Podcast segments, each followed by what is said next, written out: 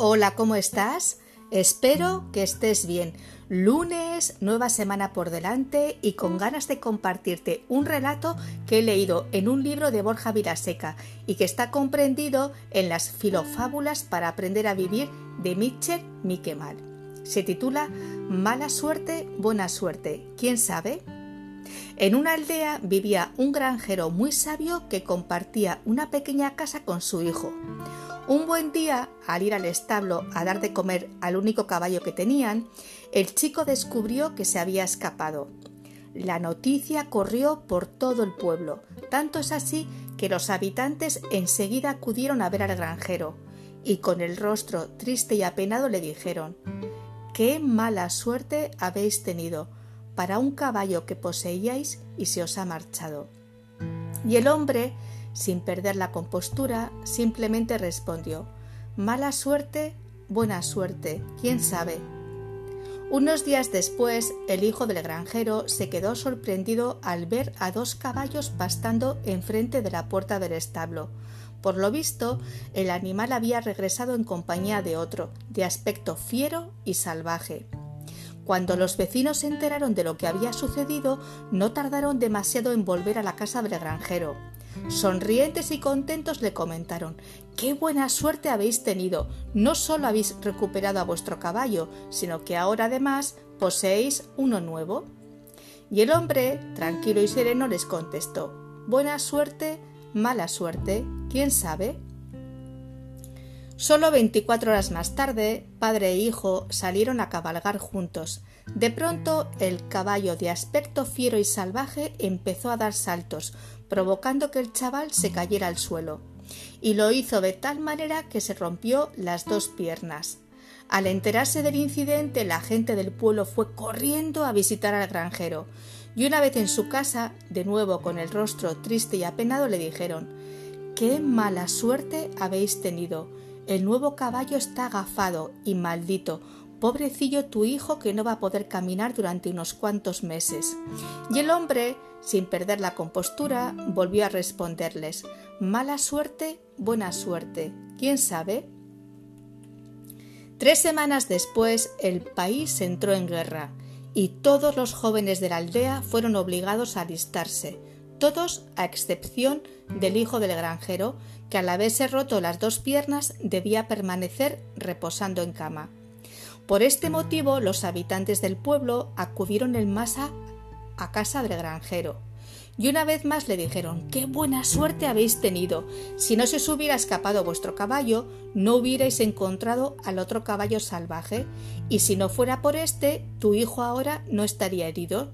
Es increíble lo afortunados que sois. Al haberse roto las dos piernas, tu muchacho se ha librado de ir a la guerra.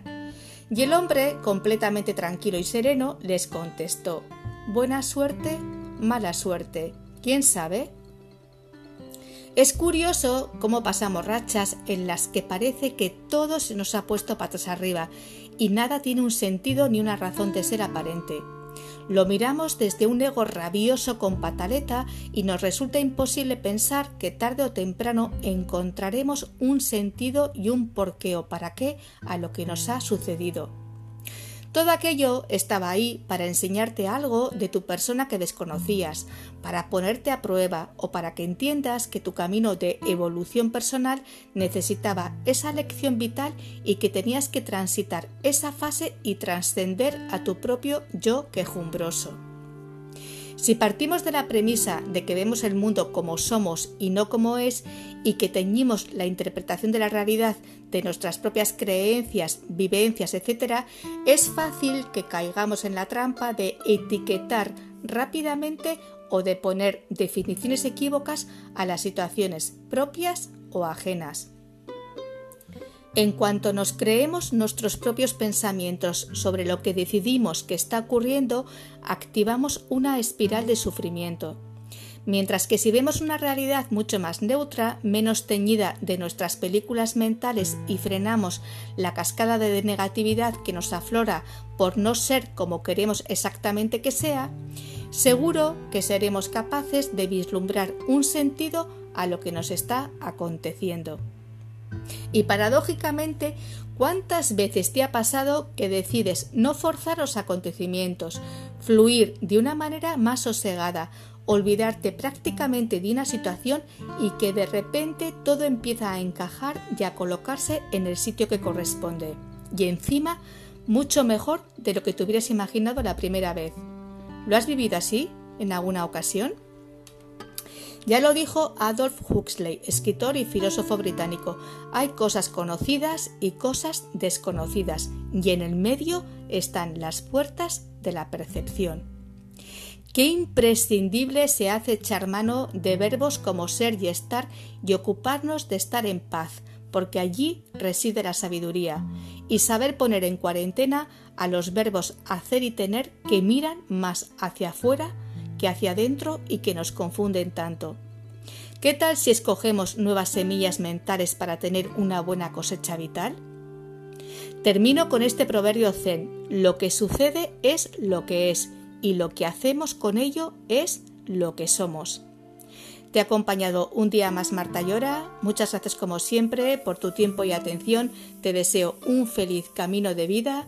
Cuídate mucho y hasta pronto.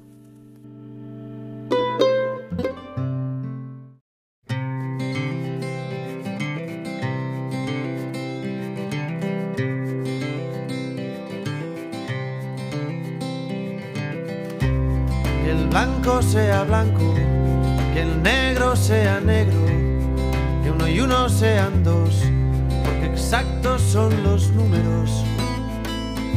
Depende. Que aquí estamos de prestado, que hoy el cielo está nublado. Uno nace y luego muere, y este cuento se ha acabado. Depende, depende de qué depende, de según cómo se mire, todo depende, depende, de qué depende, de según cómo se mire, todo depende.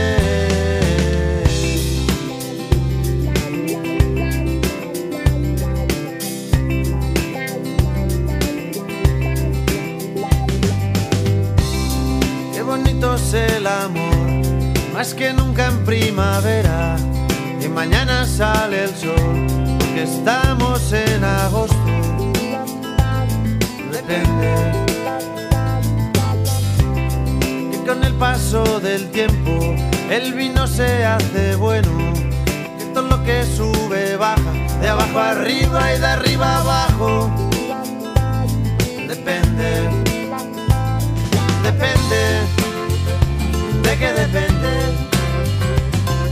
según cómo se mire, todo depende, depende, de qué depende, de según cómo se mire, todo